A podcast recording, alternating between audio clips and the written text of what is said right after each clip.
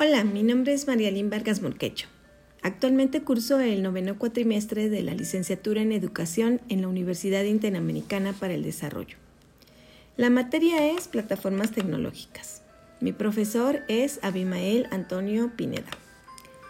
El día de hoy te hablaré sobre las características de la planeación didáctica en las plataformas tecnológicas de aprendizaje. ¿Alguna vez has hecho planes?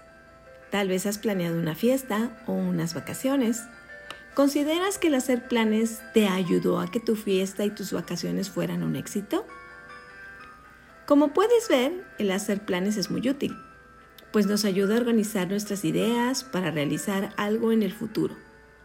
¿Cómo habrían sido tu fiesta, tus vacaciones si no hubieras hecho un plan?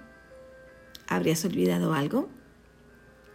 Como en todas las áreas de nuestra vida, es conveniente hacer planes para así prevenir acontecimientos inesperados y evitar omisiones o errores. La educación no es de excepción. También contamos con un plan llamado la planeación didáctica. La planeación didáctica incluye el pensar en el qué, cómo y cuándo se llevan a cabo los procesos de enseñanza-aprendizaje. Alonso describe a la planeación didáctica como el diseño de un plan de trabajo que involucra los elementos dentro del proceso de enseñanza-aprendizaje.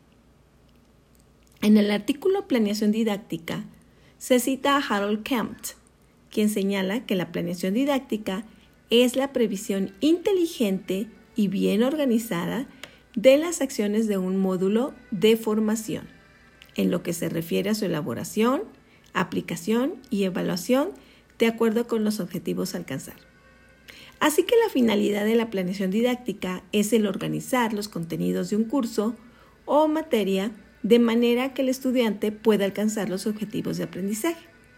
La planeación didáctica, ya sea de un curso presencial o virtual, debe considerar principios y criterios didácticos, como identificar los objetivos de aprendizaje, seleccionar y estructurar los contenidos, planificar las actividades y experiencias de aprendizaje, y la planificación de criterios y tareas de evaluación. Para los estudiantes que aprendemos solos, como es mi caso, o para todos aquellos que debido a la pandemia están tomando clases en línea, la planeación didáctica requiere de criterios claros, con metas factibles, por lo que la planeación debe ser diseñada con claridad, eh, elaborarse cuidadosamente en los contenidos y programas, diseñar y virtualizar los contenidos, eh, los accesos a materiales complementarios, diseñar con mucha claridad los objetivos, em, tener sistemas como foros, chats, páginas web, recomendar aquellos libros que sean representativos de los contenidos, redactar concisa y precisamente las pruebas de evaluación, de manera que ningún alumno pueda tener dudas, y establecer con precisión todos los datos necesarios, como la guía del curso, para que el alumno sepa a qué atenerse cuando se matricula. Muchas gracias por tu atención y espero que esta información te haya sido de mucha utilidad. Hasta la próxima.